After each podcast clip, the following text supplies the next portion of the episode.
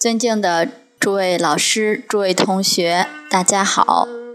我们今天接着分享培养孩子好习惯的方法。今天的这个习惯叫乐意尽力帮助别人，学会欣赏、赞叹别人的才华。对应的京剧是“己有能，勿自私；人所能，勿轻訾。”己有能，勿自私。自己有才华、能力，只要能帮助别人，就不要自私，要伸出援助之手。当一个人用自己的能力去帮助别人，已经修了三种布施：财施、法施、无畏施。世间人喜欢财，却不知布施是财富的因。也想要聪明智慧，却不知法布施法布施是因；也希望健康长寿，却不知无畏布施是因。所以，我们对这些道理明了了，时时都能关怀别人的痛苦，自然而然就做到上天有好生之德，就能得到健康长寿的果报。教导别人，把自己的经验告诉给对方，这就是用劳力经验，所以做到了内财不失。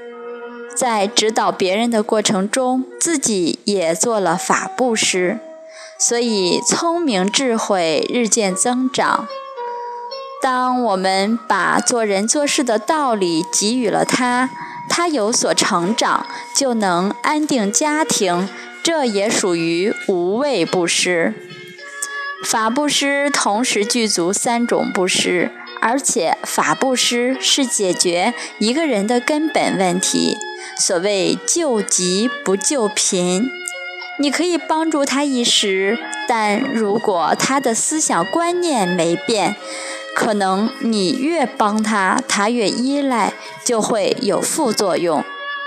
所以，帮助一个人最根本的，还是要让他接受正确的教育，从思想观念去改正，才能解决根本问题。我们要告诉孩子：己有能，勿自私，量大福才会大。有一位老师，他从小就很会帮父母做家事，弟弟妹妹也是他在照顾。看起来好像很辛劳，但后来他念小学、初中、高中，念到大学，他没想要去当班干部、当领导，但往往机会都会到他的面前来。在大学，学生会主席的工作都抛给他，因为从小做事磨练，所以办事能力特别强。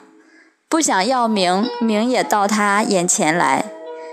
当孩子愿意接受很多的工作、很多的磨练，这些付出绝对不会白费，而扎实了他的本事。有一次，这些老师一起在包饺子，另一位老师看着这位崔老师，很惊讶地说：“我包一个饺子，他已经包五六个饺子了。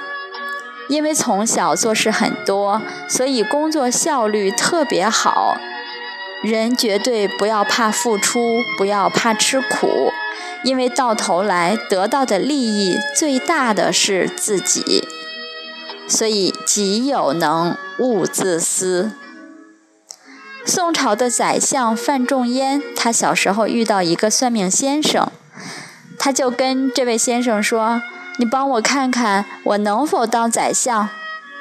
算命先生听了很惊讶。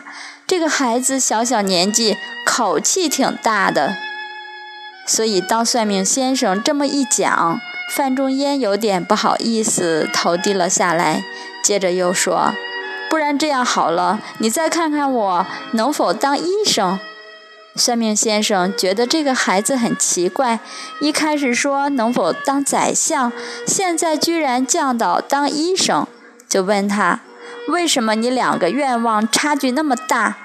接着范仲淹就说：“因为唯有良相与良医可以真正救人。一个好的宰相能把国家的政策处理好，可以帮助千千万万的人民；而医生尽心尽力，也可以让人从病苦当中脱离。当算命先生听到范仲淹这么讲，也很感动。看他小小年纪立的志向，不为自己，而是为了处处帮助别人。马上跟范仲淹说：“你有这颗心，一定可以当宰相，这才是真正的宰相之心。”因为范仲淹从小立志当宰相，当他在念四书五经时，就念出如何治国平天下。其他一般的读书人都是念功名利禄，因此念出来的见地自然不一样。所以让孩子及早立志，目标一确定就可以全力以赴，而且得道者多助。当你的孩子确实发了这种利益社会的心，在他成长的过程就会有很多贵人相助。范仲淹当官时买了很多义田，兴义田，让他的亲族来耕作。所以他的亲族三百多人都是由他照顾。范仲淹的成就仅次于孔老夫子，他的成就都大于历代的帝王。范仲淹的家族已经八百多年而不衰，孔老夫子则两千多年不衰，因为他们都真诚地为社会付出。范仲淹除了在金钱上尽心尽力帮助这些亲友之外，他还盖了一个学校，兴义学，让更多学子能得到圣贤教诲，进而报效国家。范仲淹办的学校，直到清朝，考上进士的有数百个，状元有好几十个，而现在那一块地也是当地很有名的高中。己有能，勿自私，自然就能天下归心。而范仲淹的德行，必然让他的后代子孙得到庇荫。所《易经》所谓“积善之家，必有余庆”。人所能，勿轻訾。当我们看到别人很有才华、很有能力，绝对不可轻视诋毁。当妒忌心升起，德行就下去了，善良被控制，你每天都会郁郁寡欢。